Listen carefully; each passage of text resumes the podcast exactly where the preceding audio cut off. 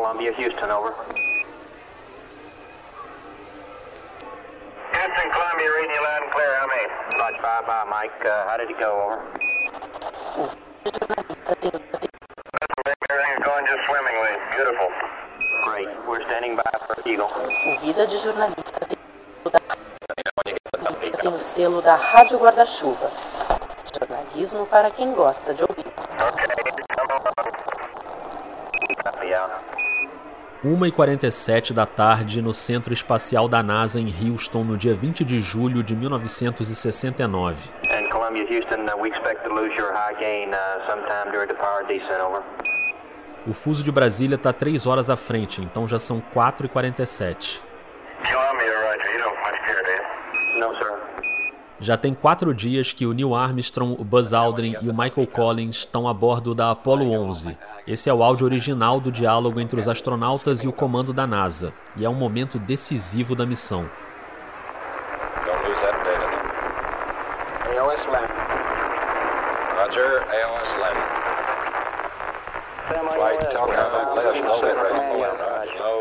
Falta pouco menos de meia hora para um pouso histórico.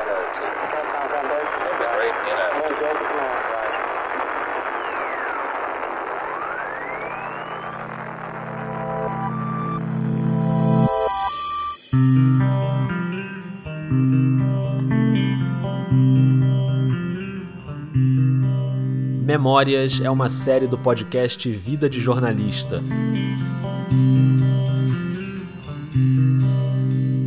Aqui a gente volta ao passado para reviver coberturas históricas conversando com quem esteve lá. No episódio de hoje, a gente viaja mais de meio século até o dia em que o homem caminhou na Lua pela primeira vez e o jornalismo de televisão no Brasil deu um salto gigantesco.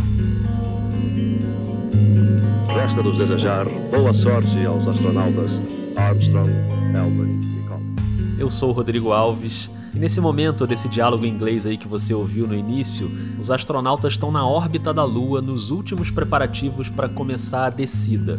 São os detalhes técnicos, faz um teste ali no motor, informa para a base se deu certo. Houston, Eagle, how do you read? 5 by Eagle, we're standing by for your burn report, over. Ó, o Buzz Aldrin vai falar que a queima do combustível foi no tempo certinho.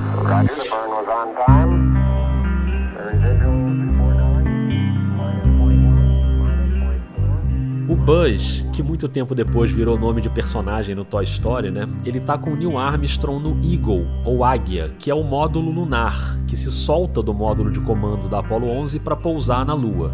O módulo de comando é o Columbia, e quem fica lá pilotando é o Michael Collins, ele que estava falando com Houston lá no começo do áudio. Esse áudio é importante porque ele está em tempo real aqui no episódio. Você não está ouvindo ele agora porque eu baixei o volume, mas ele continua rodando, ó. Vamos ouvir. Roger, eight residuals, minus 0.1, minus 0.2. Então de vez em quando a gente vai ligar o áudio um pouquinho para bisbilhotar o que é que eles estão falando. 786 for Delta VZ, which is E quando o episódio chegar lá na marca de 30 minutos, exatamente 30 minutos, é a hora em que o módulo vai tocar o solo e pousar na Lua. Então fica aqui comigo porque nessa primeira meia hora eu vou te levar para uma outra aventura. A aventura da TV brasileira para mostrar ao vivo aquele acontecimento, numa época em que a Globo ainda era um bebê de 4 anos e a transmissão via satélite era um bebezinho ainda mais novo, de 4 meses. Quem vai guiar a gente nessa jornada é uma das maiores jornalistas desse país e ela tava lá, não na lua, né? Mas na cobertura. Oi, tá me ouvindo Oi, agora? deu certo. Reconheceu a voz? Tá me ouvindo? Tô te ouvindo, você me ouve? Te ouço. A nossa convidada nesse episódio é a querida Sandra Passarinho, que era estagiária da TV Globo quando o homem pisou na lua em 69. Tava nascendo ali uma carreira extraordinária. A Sandra foi a primeira correspondente internacional da Globo nos anos 70, fez uma cobertura histórica na Revolução dos Cravos, que derrubou a ditadura em Portugal em 74. Ela foi e voltou para outros lugares também, e depois de 50 anos como jornalista, ela saiu saiu da Globo em 2019, mas segue na ativa, envolvida com projetos digitais. Sandra é uma amante da ciência e da tecnologia. Ainda bem, porque a chamada que a gente fez para gravar deu um probleminha no início, ela teve que baixar um outro navegador para conseguir entrar, mas no fim das contas deu tudo certo. Então, Ótimo, desculpa ter te dado esse trabalho aí de você ainda baixar o Chrome, eu não sabia dessa não, limitação. foi, foi facílimo baixar. Baixou rapidamente. Que bom. Beleza. Então eu queria te agradecer Ah. por você ter topado a gente bater esse papo, fico muito feliz. Imagina. Eu fiquei curioso para saber como a Sandra encontrou o jornalismo ali no fim dos anos 60, mas eu também tô curioso para saber o que que o povo tá conversando lá na órbita da Lua, então deixa eu subir um pouquinho aqui o volume. 12 minutes now until ignition for powered descent. Everything's still looking very good at this point. Bom, Houston avisou que tá tudo bem, faltando 12 minutos para a ignição dos motores que vão acelerar a descida. Tem tempo ainda, daqui a pouco a gente volta lá. Antes eu quero saber como é que a Sandra achou a profissão. A profissão me achou.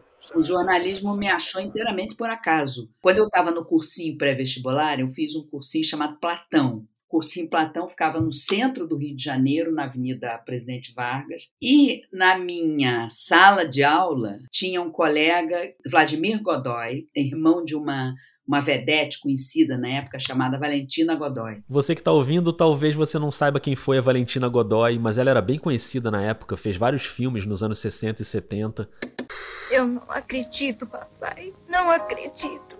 Deve ser algum engano. Essa cena chorosa, por incrível que pareça, é daquele que é considerado o primeiro filme dos Trapalhões, na onda do Ye Ye Ye, de 1966. Só tinha o Didi e o Dedé. Esse filme tá no YouTube na íntegra, é muito diferente do que viriam a ser os Trapalhões depois. A Valentina Godoy fazia a Mônica, e nessa cena, depois de uma decepção amorosa, ela chora nos braços do pai, que era interpretado pelo Mário Lago. Oh, papai, que coisa horrível. A vida é assim mesmo. Mas você é moça. Tem um mundo pela frente. Eu tô fugindo do tema, né? Eu sei, desculpa. O importante aqui é o irmão da Valentina Godoy, que tava lá no cursinho Platão com a Sandra. Vladimir Godoy era o coordenador da produção do jornalismo da TV Globo. E ele vivia me dizendo, ao longo dos meses que a gente foi convivendo no curso Platão, mas Sandra, você não quer fazer um estágio, você leva jeito de, de que vai ser bom para você fazer um estágio na Globo. A gente está precisando gente jovem, interessada em todas essas disciplinas que você gosta. E eu dizendo, não, mas ah, primeiro eu vou passar, eu, eu quero fazer ciências sociais, eu vou tentar e tal. E a Sandra entrou no Instituto de Filosofia e Ciências Sociais, o IFIX. Só que naquele momento o Brasil vivia uma ditadura muito violenta. A faculdade foi fechada, estava ameaçando fechar e eventualmente foi fechada mesmo. No ano seguinte ela ainda ia tentar de novo na UFRJ, mas também não concluiu a graduação e só foi se formar em Ciências Sociais depois na Inglaterra. Mas ali em 69, com o IFIX fechando. Quando eu vi que ciências sociais realmente não ia dar, aí eu procurei meu amigo Vladimir Godoy. Ele disse: opa, opa, venha. E foi assim que começou. É, realmente foi o jornalismo que achou a Sandra Passarinho. Que, por sinal, caso você não saiba, ela não se chama Passarinho. E também não foi ela que adotou esse nome. Não, foi o nome que me adotou. o nome é que me. Eu não adotei o nome, o nome é que me adotou e me fez virar Sandra Passarinho, porque eu era magrinha, pequenininha, virava, voava de cá para lá, ainda era movimentada, fazia as coisas com rapidez, então alguém me apelidou de Passarinho. A autoria do apelido é um mistério, uma disputa entre o Amauri Monteiro, que era chefe de reportagem da Globo na época, e o Borjalo, o grande cartunista que foi diretor da Globo por muitos anos. O Borjalo disse que foi ele. O Amauri Monteiro, em algum momento, me disse que é, o passarinho veio dele. Enfim, mais provavelmente o Borjalo, porque o Borjalo tinha essa, é, tinha essa verve. A Sandra era filha de mãe brasileira e pai lituano, então o sobrenome verdadeiro dela seria meio complicado de pronunciar. Por causa do meu pai. Como é que se pronuncia seu sobrenome? Olha, eu, eu digo Lauquenicas. Lauquenicas. É, uns dizem Lauquenicas. Mas para os brasileiros, passarinho ficou bem mais fácil, né? Era bem mais fácil, até porque eu acho que na hora de precisar me identificar, era complicado botar meu nome no ar. Ah, Sandra Passarinho. E é bom deixar registrado, já que eu citei a ditadura, que a Sandra não tem nada a ver com o Jarbas Passarinho, que foi ministro nos governos militares, participou da reunião em que foi decretado o AI-5. Aliás, não só votou a favor, como cunhou aquela frase famosa. As favas, senhor presidente. Neste momento, todos, todos os escrúpulos de consciência muita gente perguntava se eu era parente do Jarbas Passarinho. Me olhava assim, você é parente dele, né? Eu tinha grande felicidade de dizer não.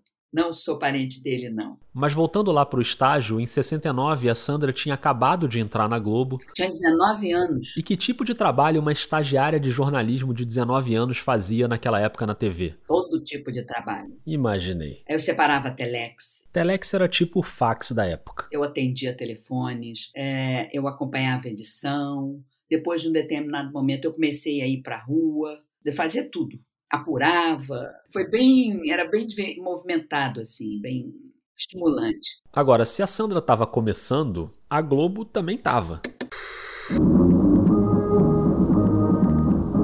No ar, mais um campeão de audiência do seu canal 4. Essa foi a primeira vinheta da Globo, ou do Canal 4, inaugurada oficialmente quatro anos antes do pouso na Lua, em 26 de abril de 1965, às 10h45 da manhã, com a tia Fernanda comandando o Unidunité, um programa de educação infantil que o cenário era uma sala de aula. Naquele começo, a expressão campeão de audiência que a gente ouviu aí na vinheta podia ser um certo exagero, estava ali entre as quatro maiores emissoras do país, num cenário que tinha a TV Tupi, a TV Excelsior, a TV Rio, mas a Globo foi buscando profissionais no mercado, inclusive no jornalismo. Ah, a redação era, a redação era meia dúzia de pessoas, né?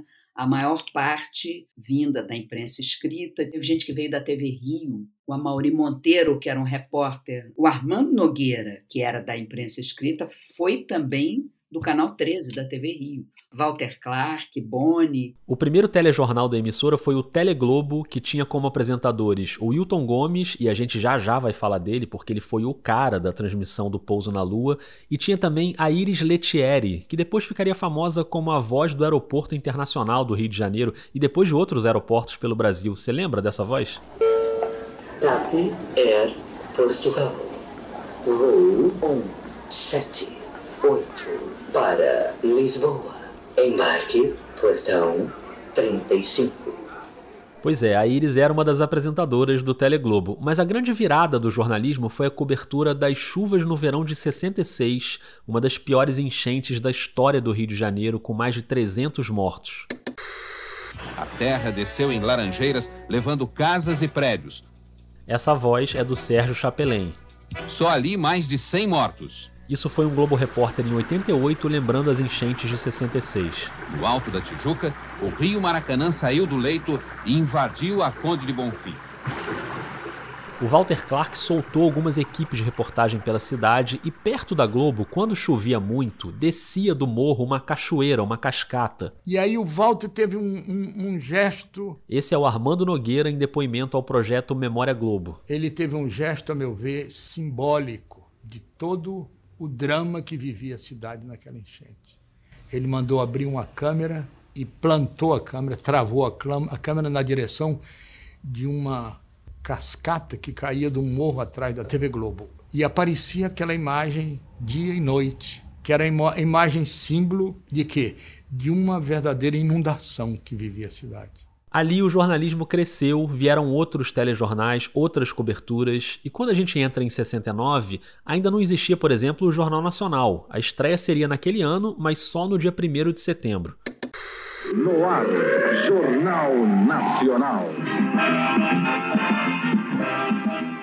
O Hilton Gomes e o Cid Moreira estavam naquela primeira edição, mas isso é assunto para um outro episódio. Agora eu quero voltar para fevereiro de 69. Não se perde não, isso era quatro meses antes do pouso na Lua. Estava marcada para 28 de fevereiro a decolagem da Apollo 9, Antes da Apollo 11, rolaram algumas missões preparatórias e a Apollo 9 era uma missão tripulada de 10 dias, não para pousar, mas para chegar pertinho e testar essa combinação dos módulos na órbita da Lua. O módulo de comando e o módulo lunar para ver se lá em cima acoplava direitinho, se os motores funcionavam. Enquanto isso, aqui no Brasil, a Embratel tinha inaugurado a Estação Terrena de Comunicação via Satélite basicamente uma antena parabólica branca gigante apontada para o espaço. Com ela era possível pela primeira vez fazer transmissão via satélite em tempo real na TV. O que é que a Globo fez? Anunciou um grande evento para o dia 28 de fevereiro. A missão da Apollo 9 seria a primeira transmissão via satélite na TV brasileira. O texto do anúncio era assim, ó. Você assistirá a todos os lances do espetacular voo da Apollo 9, desde o seu lançamento em Cabo Kennedy, o audacioso acoplamento no espaço, até a sua emocionante descida no Pacífico. Você estará participando de todos esses acontecimentos no mesmo instante em que eles estarão acontecendo. 300 milhões de televisores espalhados pelo mundo inteiro estarão acompanhando esse feito maravilhoso, no maior pool mundial de televisão. Oito dias de transmissão direta da Apollo 9 para o Brasil inteiro. Rio, São Paulo, Belo Horizonte, Porto Alegre, Curitiba, Recife, Vitória, Belém, Fortaleza, Salvador, Goiânia, Brasília, Juiz de Fora e Bauru, comandados pela TV Globo. É, não sei se hoje o jornalismo aprovaria esse texto, não. Cheio de adjetivos, cheio de gerúndio, mas beleza. Tudo lindo, tudo pronto, grande evento. Só que aí. Na véspera do lançamento, os astronautas pegaram um resfriado e a missão foi adiada. Então, no dia 28 de fevereiro, às 11 da manhã, a primeira reportagem transmitida via satélite para o Brasil, inaugurando o satélite da Embratel, não foi a Apollo 9, foi uma entrevista de 3 minutos com o Papa Paulo VI, que tinha sido gravada na véspera. O Wilton Gomes anunciou a reportagem, o Papa apareceu falando em português, abençoou os brasileiros, e três dias depois, os astronautas já tinham tomado aquela vitamina C, né? E finalmente rolou o lançamento da Apollo 9, que também foi transmitido via satélite. De novo com o Wilton Gomes, que era um grande nome no telejornalismo. A Sandra Passarinho conviveu muito tempo com ele naquela época. Eu gostava do Wilton. Ah, eu, eu gostava do Wilton, ele era muito interessado, muito participante, e ele apesar de ser locutor, né, formalmente, antigamente eh, os locutores não eram apresentadores como são hoje. E apresentadores que, com muita frequência, eh, são é, editores dos, dos telejornais ou são muito envolvidos na produção.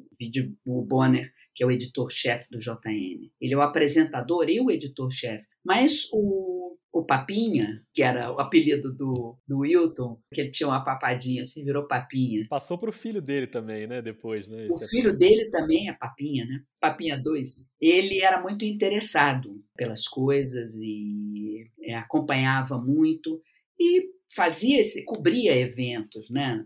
Muito bom narrador, tinha uma bela voz. Concorrente número 25 representante do Brasil. Fabiá de Chico Buarque e Tom Jobim. Ele era um pouco mais que o locutor, né? Ele tinha uma tinha mais de uma mobilidade, né? fazia viagens. Eu quero te contar sobre a viagem mais importante de todas que o Wilton fez, mas antes deixa eu subir o volume aqui no áudio da NASA, porque eu acho que está naquela hora de acelerar a descida, né? Vamos ver o que, que os bonitos estão aprontando lá na órbita da Lua.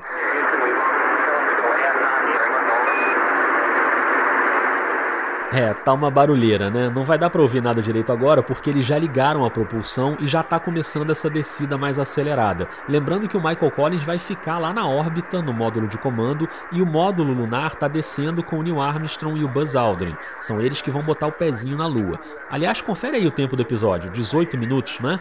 Então faltam 12 pro pouso. O módulo vai tocar o solo quando tiver meia hora de episódio. Já tô ficando meio tenso. Deixa eu tentar de novo aqui o áudio, vamos ver se dá pra ouvir alguma coisa.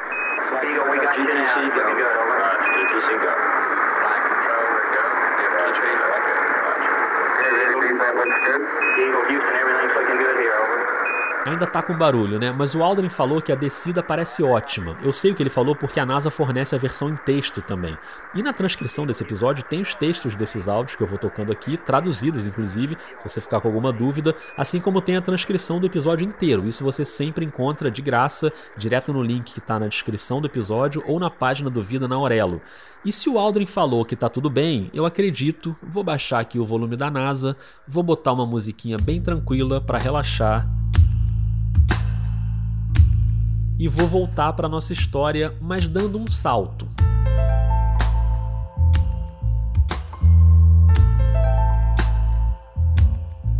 A gente estava lá no fim de fevereiro de 69 com a Apollo 9, lembra? Agora eu vou te trazer direto para julho com a Apollo 11. A Apollo 10 depois você procura aí na Wikipedia para saber o que, que rolou, porque o tempo tá correndo e o Wilton Gomes está lá nos Estados Unidos, não em Houston, mas na Flórida. Alô, amigo. Estamos em Cabo Kennedy, a caminho do espaço-porto. quando todas as atenções se voltam para o lançamento da Apollo 11. Aqui começa a nossa reportagem, que vai mostrar Cabo Kennedy a você, terminando lá com a plataforma de lançamento, apresentada de perto pela primeira vez com absoluta exclusividade para o Brasil, para a Rede Globo de televisão. O Wilton foi um dos jornalistas brasileiros presentes na decolagem da Apollo 11 no Centro Espacial John Kennedy, e lá ele produziu reportagens para criar todo aquele clima para o lançamento, que seria transmitido para o Brasil ao vivo via satélite no dia 16 de julho. E aqui termina esta reportagem especial da sua Rede Globo de televisão. Resta-nos desejar boa sorte aos astronautas Armstrong, Aldrin e Collins. Tenta se imaginar no lugar do Wilton Gomes, a 40 segundos do lançamento, vendo aquilo tudo de perto, ao vivo. 30 segundos. O que vai impulsionar a Apollo 11 é o foguete Saturno V. E lançamento de foguete é uma imagem bonita e violenta, né? Aquela propulsão dos motores, o fogo, a fumaça. É isso que vai acontecer agora. CRR. 11, 10, 9, ignition sequence starts. 6, 5, 4, 3, 2, 1. Zero. All engine running. Liftoff. We have a liftoff. 32 minutes past the hour. Liftoff on Apollo 11. Back to tower. Essa é uma das contagens regressivas mais famosas da história da humanidade. E lentamente o Saturno vai saindo da base no meio daquele fogaréu todo. Ele dá uma leve inclinadinha pro lado que até hoje me deixa meio tenso, me faz lembrar a Challenger. Você lembra da Challenger? Pois é, mas com Apollo 11 deu tudo certo. O primeiro estágio da subida leva 3 minutos e a 50 km de altitude a parte traseira do foguete se desprende e cai no oceano. O segundo estágio leva mais 6 minutos e vai até 160 km acima do solo. Quatro minutos depois, outra parte do foguete se solta e a Apollo 11 entra na órbita da Terra. Uma hora e meia depois da decolagem, um motor é acionado e cospe a Apollo para fora da gravidade da Terra. Aí acontece uma operação espetacular. Módulo de comando, o Columbia, onde está o Michael Collins, se solta da parte da frente do Saturno, dá um giro de 180 graus e volta, como se fosse beijar o foguete. Nesse beijo, ele pega o módulo lunar, o Eagle, e tira do Saturno. A partir daí, são os dois módulos conectados viajando durante três dias até entrar na órbita da Lua. A Apollo dá 30 voltas na Lua no total. E no momento em que a gente está agora, como você já sabe, os módulos já se separaram. Quem vai pousar é o Eagle. Agora faltam 7 minutos e meio. Então ainda dá tempo de voltar para a terra firme para eu te contar mais uma historinha deliciosa. Ali em julho de 1969, adivinha quem era o dono dos domingos na Globo?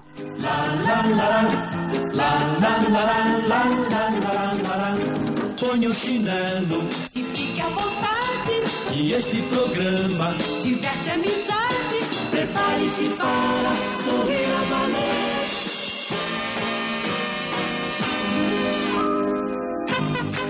Silvio Santos já era um sucesso estrondoso naquela época, desde os tempos da TV Paulista, quando ele alugava a grade de domingo para fazer o programa dele. É E quando a Globo incorporou a TV Paulista, o Silvio continuava lá, audiência enorme aos domingos. E não sei se eu já mencionei, mas o Pouso na Lua foi num domingo. É com aquele impasse, não foi exatamente tempo de sorrir, não. Alguém tinha que tirar o Silvio Santos do ar. É, sem causar um grande drama, porque o Silvio Santos, evidentemente, já era um grande comunicador, né? o grande comunicador que ele se tornou já era, era uma pessoa importante é, na grade da empresa. Pela Rede Globo de televisão, o Boa Noite, Cinderela. Esquisito um programa com esse nome, né? Lembra aquele golpe terrível de botar um negócio na bebida para drogar a vítima, enfim.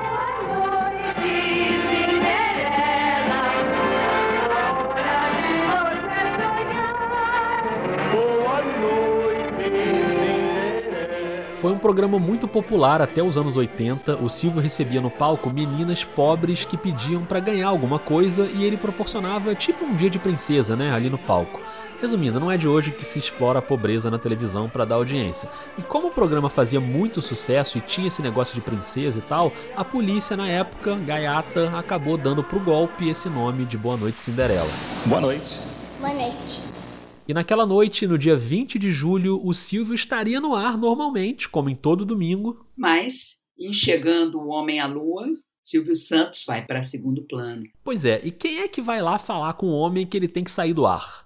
O Walter Clark, já citado aqui, executivo da Globo, ele conta na biografia dele, que aliás se chama O Campeão de Audiência, escrita com o jornalista Gabriel Prioli, ele conta que o Silvio era dificílimo para conversar sobre contrato, ele usa a expressão o Silvio era um demônio para negociar. Olha só esse trechinho que está no livro.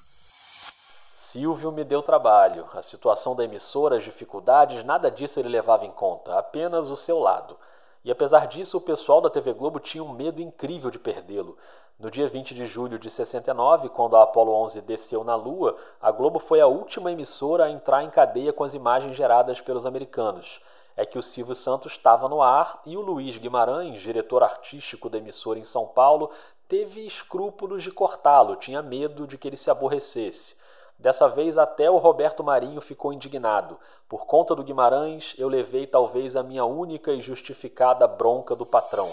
No fim das contas. Felizmente, bom, não, não houve problemas com o Silvio Santos, né? Tudo funcionou. E a Globo entra atrasada, mas vai fazendo flashes durante o programa do Silvio Santos para transmitir o pouso ao vivo. Isso era um fim de tarde no domingo. Aliás, está quase na hora, então eu vou voltar aqui para o áudio da NASA, porque faltam 3 minutos e meio, e esse é o momento em que Houston dá o famoso comando Your Go for Landing, ou seja, o pouso está autorizado.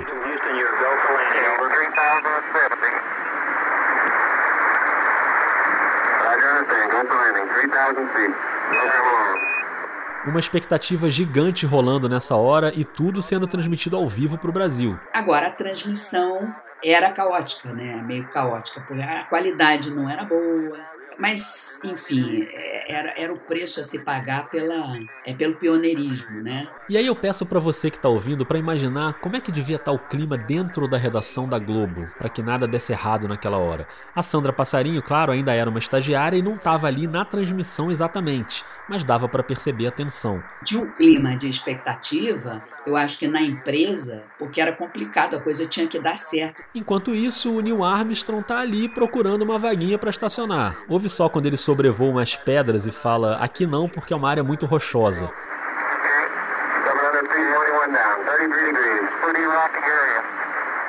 A transmissão na TV brasileira foi feita por meio de um pool, ou seja, uma união entre Globo e Tupi. As duas comandaram a transmissão juntas no mesmo sinal com quatro apresentadores: Hilton Gomes e Rubens Amaral da Globo, Heron Domingues e Gontijo Teodoro da Tupi. E esse sinal ainda foi retransmitido por várias outras emissoras ao vivo. Infelizmente, muito desse material se perdeu, né? A Globo, por exemplo, teve incêndios devastadores nos anos 70 que destruíram muito material de transmissões, reportagens antigas. Depois de dois incêndios na TV Globo, essas coisas infelizmente é, sumiram, né? Então você ainda encontra pequenos trechos aqui e ali, mas dificilmente você acha um material mais completo. Ó, acho que os flanelinhas deram um jeito lá na Lua. Parece que o Neil Armstrong achou uma vaguinha boa. Vamos ouvir.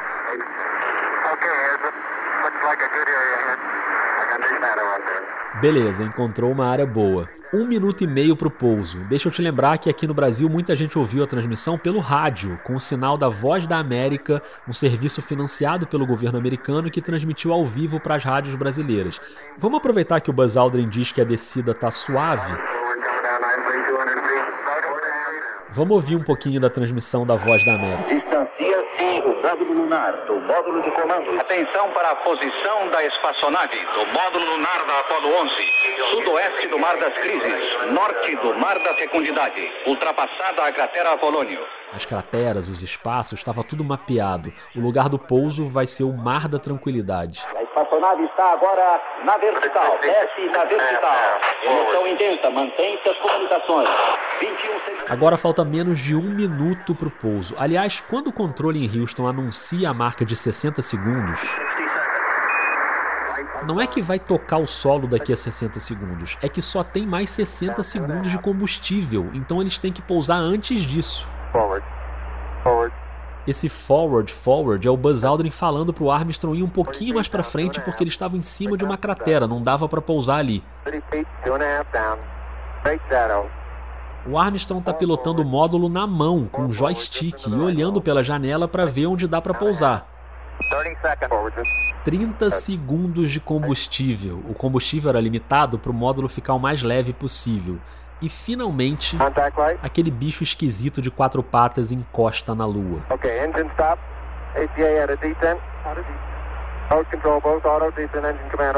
Primeiro uma perna, depois as outras, e direto do Mar da Tranquilidade em solo lunar. Neil Armstrong anuncia o pouso do Eagle. Tranquility Base here. The Eagle has landed. Roger, Twin. Tranquility, we copy you on the ground. You got a bunch of guys about to turn blue. We're breathing again. Thanks a lot.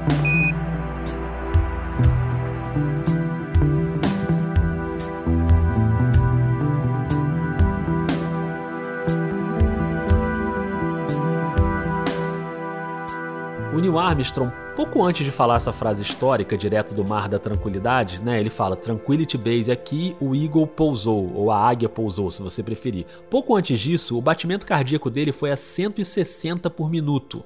Para você ter uma ideia, a batida normal do coração é mais ou menos assim, ó. No caso dele, tava tipo assim.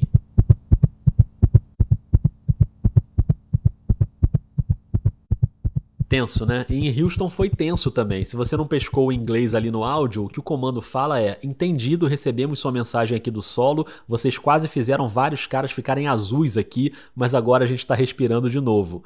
Quem diz isso é o Charles Duke, que estava ali no comando da comunicação. Dois anos depois ele foi para a Lua também, na Apollo 16. Mas ali em 69 deu tudo certo no pouso, sentimento de alívio, todo mundo comemorou, inclusive nas transmissões. A Voz da América comemorou, mal dá para ouvir porque o povo começa a aplaudir. Pouso! Que o Brasil aplauda conosco. O mundo aplauda. Pouso claro na lua. Na americana CBS, o âncora ficou sem palavras. Man on the moon. Oh, boy.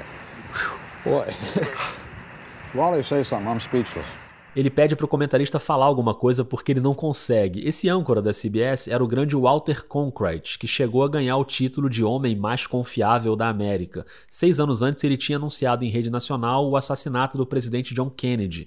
Ele entrou num boletim ao vivo, não era nem no estúdio, foi no meio da redação da CBS. From Dallas, Texas, the flash, apparently official, President Kennedy died at 1 p.m. Central Standard Time. O Walter Cronkite quase viajou para o espaço no meio dos anos 80. Ele estava entre os finalistas de uma seleção da NASA para incluir um jornalista na tripulação de um ônibus espacial, mas a missão foi cancelada depois daquele acidente que eu citei com a Challenger em 86. Foi o pior acidente desde o começo da conquista do espaço há 25 anos. A Challenger virou uma bola de fogo segundos depois de ter sido lançada. Toda a tripulação está morta. My God. There's been an explosion. Eram sete astronautas dentro da Challenger. No YouTube tem vários registros da hora da explosão nas transmissões ao vivo de televisão. Na chegada na Lua em 69, a gente não tem esse registro da transmissão da Globo e da Tupi na hora do pouso. Mas 20 anos depois, em 89, o Hilton Gomes falou sobre esse momento numa entrevista ao Ernesto Palha no Globo Repórter. Você consegue se lembrar como é que você narrou a chegada do Neil Armstrong à Lua? Foi uma emoção muito forte em que nós tivemos que equilibrar o espírito do profissional e a emoção do homem, porque a coisa era marcante demais. Agora, uma coisa é pousar, a outra é pisar. Antes de sair do módulo Eagle, os astronautas tinham que ajeitar um monte de detalhes. Tanto que logo após o pouso, a mensagem do Neil Armstrong para Houston é: ó, agora a gente vai ficar aqui ocupado um minuto. É o famoso sem tempo, irmão. Para de falar no meu ouvido que agora eu tenho mais o que fazer aqui. E esse um minuto que ele fala, na verdade, foram 6 horas e 39 minutos, do momento em que o Eagle toca o solo até o momento em que o Armstrong bota o pezinho na lua e fala a célebre frase: Um pequeno passo para o homem, um salto gigante para a humanidade. Então a partir de agora o áudio da NASA não vai mais ser em tempo real, né? Acho que você não ia querer um episódio de 7 horas. Mas imagina comigo o tamanho dessa expectativa. 6 horas e 39 minutos vendo aquela imagem do inseto esquisito de quatro patas paradinho ali na lua, esperando os caras saírem. Aqui no Brasil, a Sandra Passarinho estava bem ansiosa. É, eu, eu tinha grandes expectativas. Eu sou e já era uma pessoa voltada para o pensamento científico. Quando eu digo pensamento científico, no sentido amplo, não só das ciências físicas, das ciências biológicas, das ciências humanas, ciências sociais também. Ciência como uma forma de olhar o mundo. E aquilo, para mim, era um passo à frente nesse caminho que o nosso século estava apontando. Eu, eu acreditava nisso, como, como acredito até hoje, passei a acreditar cada vez mais. Né? O pouso, a chegada, todo o evento, para mim, era uma comprovação de um fato científico importante. Sem falar numa questão que também sempre interessou a Sandra, que era o contexto político da época. Que os americanos estavam disputando fortemente com a União Soviética, que estava à frente dos Estados Unidos. Por causa da missão de 1961, que pela primeira vez colocou um homem no espaço. Eles tinham lançado em órbita o Yuri Gagarin.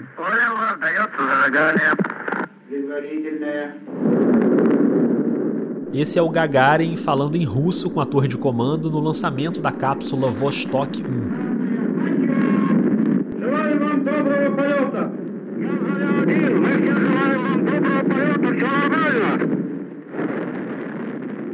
Foi um sucesso danado. A Terra é azul, o homem era bonito, era charmoso, era simpático.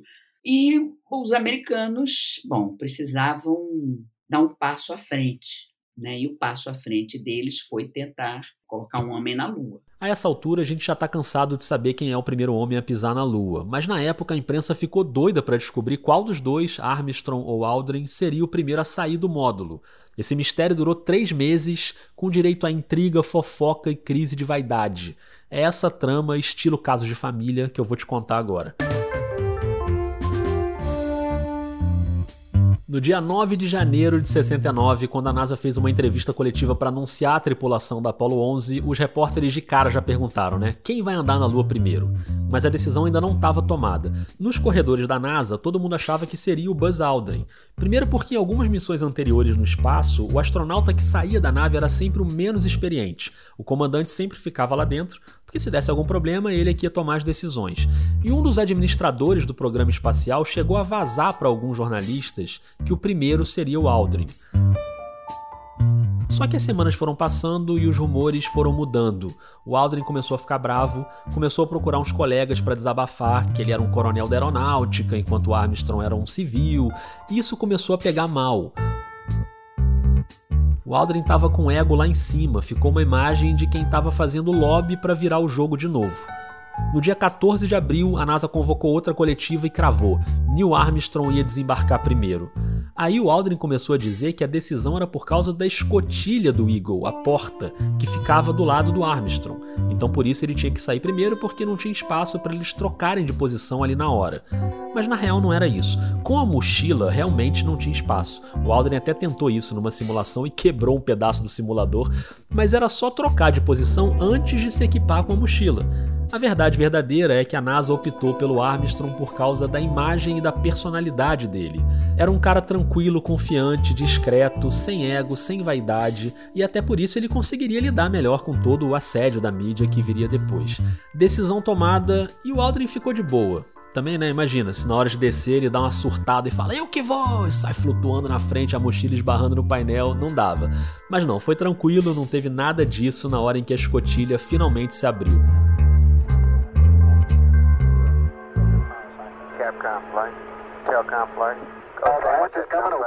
Nesse momento já é quase meia-noite aqui no horário de Brasília. Como todo mundo já sabia, sem brigas, sem barracos, de fato é o Neil Armstrong que sai primeiro do Eagle. Ele leva 12 minutos para conseguir sair do módulo e se posicionar na sacada ali do lado de fora da nave. Okay, Houston, I'm on the porch. Roger, Neil. Naquele momento também é fundamental testar de novo as comunicações, as câmeras, porque o mundo inteiro estava esperando aquelas imagens, né? O Eagle tem uma câmera acoplada do lado de fora e as imagens começam a chegar. And we're getting a picture on the TV. You had a good picture, huh? Tudo certo e o Armstrong começa a descer a escadinha. Okay, Neil, we can see you coming down the ladder now. Essa descida leva um pouco mais de um minuto.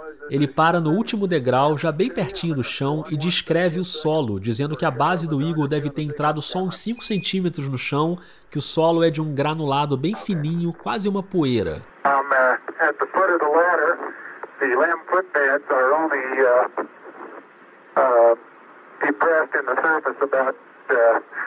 One inches,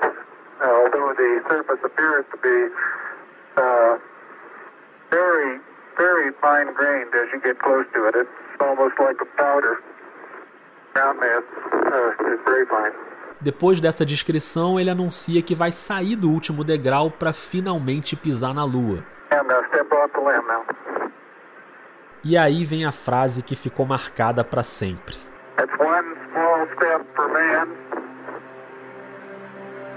Man,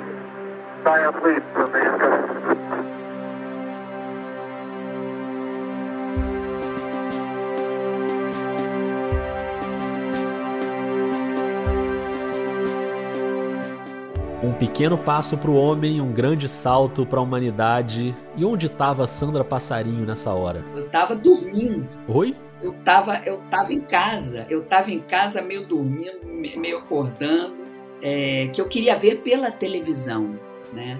Queria ver pela televisão como é que era. E cá entre nós, estagiária na redação meia-noite seria exploração demais, né? O momento exato em que o Armstrong encosta o pé na Lua pelo fuso de Brasília é 11 horas 56 minutos e 15 segundos.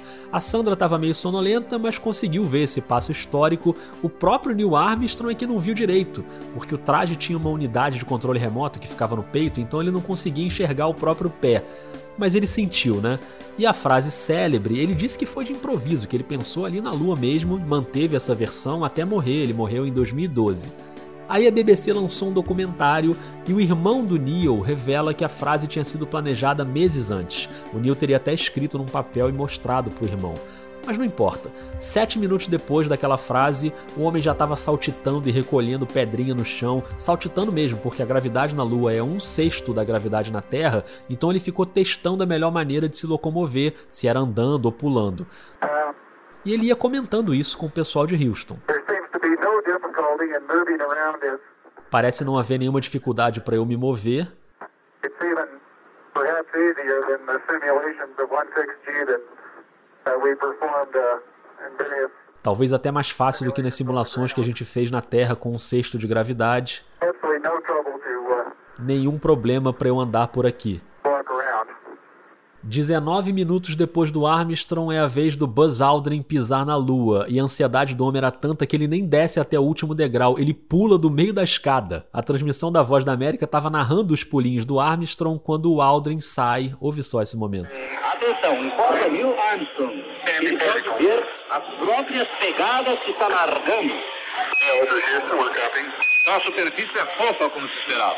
Ele dá dois ou três pulinhos para experimentar o peso dele na Lua. Aldrin, já nos últimos degraus, desceu mais rapidamente do que Neil Armstrong. E pulou, pulou, pulou, Aldrin pulou do, do terceiro degrau. E os dois ficaram ali durante pouco mais de duas horas. Fizeram foto, filmaram, recolheram um monte de material para pesquisa e ouviram um recado pelo rádio. Uh, Neil and Buzz, uh, the President of the United States is in his office now and would like to say a few words to you. Over. Era o presidente dos Estados Unidos, Richard Nixon, que estava no salão oval da Casa Branca e queria falar diretamente com os astronautas. Uh, go ahead, Mr. President. This is Houston out. Hello, Neil and Buzz. I'm talking to you by telephone from the Oval Room at the White House.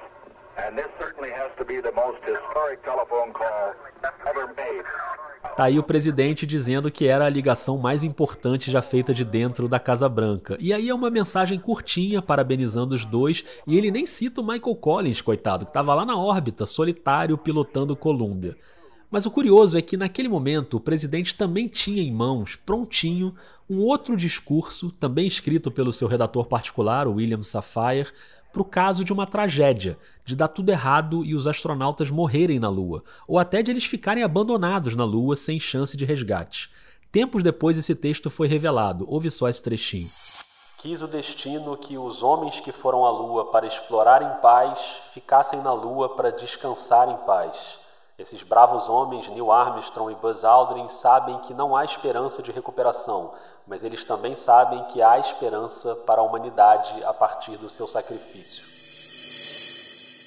É até meio macabro ouvir isso, né? Mas esse discurso nunca foi lido porque, ainda bem, deu tudo certo. A bandeira americana foi fincada no solo lunar, como o presidente tanto queria, e nesse ponto a gente tem um raro trechinho da transmissão da Globo e da Tupi.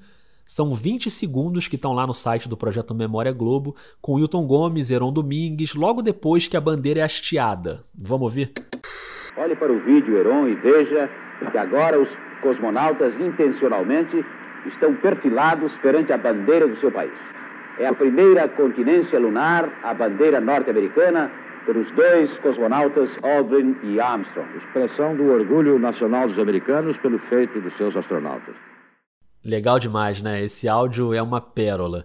Missão cumprida na Lua, os dois voltam para dentro do módulo Eagle, dormem 7 horas dentro do módulo para dar uma recuperada, né? Depois eles acionam os motores para decolar. Ah, mas como é que eles acionam os motores se eles só tinham 15 segundos de combustível? Porque eles conseguiam produzir combustível no módulo. E é só um pouquinho para dar um impulso, porque depois o Columbia pesca o Eagle. Quando Armstrong e Aldrin voltam para o módulo de comando, o Eagle é cuspido na órbita, é descartado. Durante muito tempo se imaginou que ele tinha caído em algum ponto do solo lunar, mas agora recentemente uns cálculos da NASA indicaram que o módulo pode estar até hoje dando voltas na Lua. A cápsula com os astronautas demora três dias na viagem de volta e cai de paraquedas no oceano, perto do Havaí, no dia 24 de julho, a 1h50 da tarde, no horário de Brasília. Astronauts Armstrong, Aldrin and Collins landing in the Pacific Ocean, southwest of Hawaii. Mais de 600 milhões de seres humanos do mundo inteiro viram tudo aquilo, todo aquele processo, do início ao fim. Mas, Mas é, muita gente achava que não, que aquilo não era, que aquilo não era um fato científico, que era uma armação dos americanos, era uma encenação dos americanos na sua corrida com a União Soviética. Achavam que era invenção, os, ah, os americanos são craques em fazer essas coisas, basta olhar para Hollywood, né? Era como se aquilo fosse um um subproduto da cultura de Hollywood. Bom, se até hoje tem gente que jura que a Terra é plana, né? Você imagina a viagem para a Lua. Naquele mesmo Globo Repórter de 89, que a gente ouviu ainda há pouco o depoimento do Hilton Gomes, lembra? O Ernesto Palha foi para a rua e encontrou um monte de gente que não acreditava de jeito nenhum, mesmo 20 anos depois.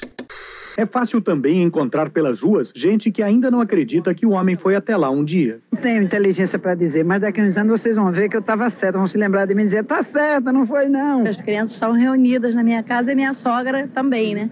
Quando eu parei todo, eu falei, ah, vamos ver que isso é uma coisa ótima para vocês, que é um fato histórico, né? Ela disse assim: não, não faz isso com eles, não, isso é mentira. Isso foi a Globo que botou um céu, uma escada e tá fingindo que o homem fez a lua. Foi a lua. A Sandra também viu isso de perto na própria família com a madrinha dela. A minha Dinda era uma adorável senhorinha portuguesa chamada Arminda da Conceição. Pessoa maravilhosa, eu adorava ela mas ela era muito conservadora e muito, é, muito católica. Então, ela atribuiu toda aquela operação a uma coisa falsa. Cara, como se fosse uma falsidade ideológica. Eles estão promovendo uma coisa que não existe. E quem ouvia era a Sandra, que estava lá na Globo fazendo matéria. E o que que você, minha querida Sandra, foi fazer lá na rua? Entrevistando as pessoas e se mostrando entusiasmada com aquilo porque para ela, qual era a verdade? A verdade era que só poderia acontecer um fato como aquele por ordem divina. E uma ordem divina que tivesse sido anteriormente comunicada aos seres humanos de alguma forma, e isso nada disso havia acontecido na opinião dela. Portanto, era pura encenação, era, era um puro teatro para divertir as pessoas, as pessoas ficarem impressionadas com os americanos e tal. Ela ficou impressionada comigo, que eu fiquei mobilizada com aquilo. Minha filha, mas, mas o que você viu na, nisso? Eu falei, ah, Dinda, eu discordo da senhora. A religião era um argumento muito forte na época, e 20 anos depois também. No Globo Repórter lá com Ernesto Palha, isso também foi uma questão. É tudo mentira. Mas já faz 20 anos que ela me falou, senhora continua duvidando? Continuo duvidando e não acredito e nunca vou acreditar e nem acreditarei. Mas por que tanta descrença? Por causa que Jesus disse que quando o homem chegasse à lua que ia morrer, todo mundo ia morrer. A Sandra, claro, ouvia os argumentos da Dinda. Mas nem entrei em discussão nenhuma, porque não dá. Quando alguém apresenta a você um, um, um tipo de esse tipo de depoimento, não, não adianta discutir. Eu disse, ah, tá bom, a senhora acredita, eu não acredito, mas a senhora acredita. Né? Fique, portanto, com as suas com as suas ideias, né? Os jornalistas, ainda bem, estavam do lado da ciência. E olhe que o Wilton tinha um aspecto pessoal. O Wilton era muito religioso, né? Ele era, ele era espiritualista e muito religioso e tal, mas em momento nenhum atribuiu é, uma coisa a outra, não misturou e tal. Agora, sabe quem adorou aquela história toda? As crianças e os adolescentes, né? Imagina, uma aventura dessas. Na época, a Sandra fez matéria numa escola para saber o que é que a molecada estava achando daquilo tudo. Antes e depois, eu fui numa, na mesma escola. Fui numa escola pública. Ah, era um era uma festa. Era como se aquilo fosse Flash Gordon de verdade.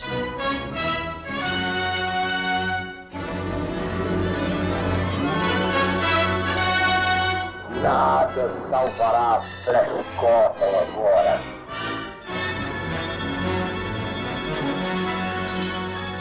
As histórias em quadrinho, possibilitando o fato, olha, aquilo está na história em quadrinho, mas está na vida. Né? A garotada gostou muito e ficou todo mundo muito entusiasmado.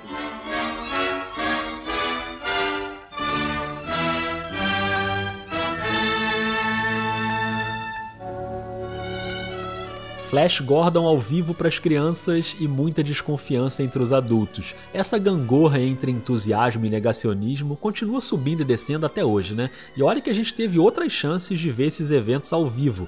Depois daquela aventura em 69, outras 10 pessoas pisaram na Lua em mais 5 missões Apollo. Mas os interesses mudaram, a corrida espacial perdeu o sentido político, as verbas foram minguando, tanto que todos esses pousos tripulados foram entre 69 e 72. De lá para cá, ninguém mais foi para a Lua. Não deu tempo nem da diversidade entrar nessa equação, né? Os 12 que já pisaram lá são homens e são brancos assim como o povo do controle em Houston também. São poucas exceções, como a Katherine Johnson, a primeira mulher negra a ter artigos assinados e reconhecidos na NASA, foi ela que fez os cálculos da trajetória da Apollo 11, foi fundamental na missão. A Katherine morreu em 2020 aos 101 anos. Mas meio século depois daquela viagem que para muita gente foi uma armação, a gente continua combatendo fake news até hoje. A pandemia do coronavírus mexeu demais nesse caldeirão do negacionismo científico, né? E até hoje ciência e fé parecem coisas incompatíveis, muitas vezes com um lado negando o outro. A Sandra Passarinho, como uma entusiasta das ciências sociais e humanas, sonha com um dia em que esses dois lados vão conviver de forma pacífica. Nós somos, ao mesmo tempo, várias camadas, nós preenchemos várias camadas de atuação como seres humanos. Portanto, uh, eu, eu, eu gostaria muito de ver um dia em que a religião parasse de brigar com a ciência porque é, é, ela tem um espaço na vida das pessoas. É inegável. Eu não posso me considerar uma pessoa praticante de religião, nada. Eu tenho fé, porque eu tenho fé na vida. E eu acho que fé tá separa, eu separo fé é, na vida da fé religiosa apenas. Mas a fé religiosa existe, não adianta negá-la, como vários cientistas negam e, e, e entram em choque e tal. Eu acho que não, não é por aí o caminho. O elemento mágico na nossa vida é, é, muito importante também. E tomara que essa realidade não esteja muito longe, pelo menos não tão longe quanto os 384 mil quilômetros que nos separam daquela bolinha cinza cheia de crateras que está até hoje aí lentamente dando voltas no nosso planeta. Dá uma olhada aí na sua janela. Que horas são aí? Dá para ver se a lua está lá no alto? Diz aí se ela tá bonita.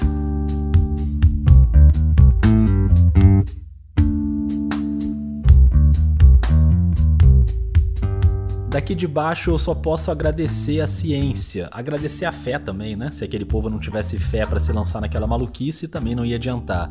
E claro, agradecer a Sandra Passarinho. Muito obrigado. Obrigada você também, Rodrigo. Fico muito feliz.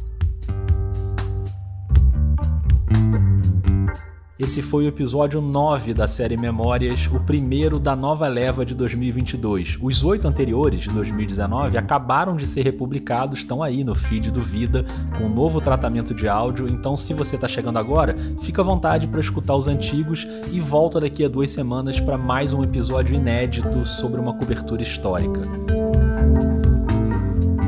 A música que você ouviu nesse episódio, incluindo essa aí que tá tocando agora, foi toda composta especialmente para a série pelo Gabriel Falcão. E só foi possível ter essa trilha sonora original porque o Vida de Jornalista é um podcast financiado pelos ouvintes. Então, se você pode apoiar, por favor, procure os planos mensais no Catarse, no PicPay ou na Aurelo, é muito importante. Lá na Aurelo você também encontra o roteiro na íntegra e a transcrição completa desse episódio em texto. O link direto está aí na descrição. Eu sou o Rodrigo Alves e, tirando a trilha sonora, eu sou responsável por todas as etapas da produção: a pauta, a pesquisa, a apresentação, a entrevista com a Sandra, o roteiro, a edição e a sonorização. Como você já sabe, o Vida faz parte da Rádio Guarda-Chuva, que hoje teve a sua vinheta sequestrada pelo áudio da NASA lá no comecinho do episódio. Jornalismo para quem gosta de ouvir. Então, acabando agora aqui, vai lá buscar os episódios dessa confraria de podcasts jornalísticos que eu adoro. Põe na estante o Finitude, o Dissidentes, a Rádio Escafandro, o Afluente, o Pauta Pública e o Até que se prove o contrário. A Rádio Guarda-Chuva está nas redes como arroba guarda-chuva-pod. O Vida também está no Twitter e no Instagram com arroba vida underline jornalista ou no e-mail podcastvidadejornalista.gmail.com. Obrigado a você que ouviu até aqui. Quero muito saber o que você achou do episódio. Me conta? Conta mesmo? Então tá bom. Um beijo, um abraço e até a próxima viagem.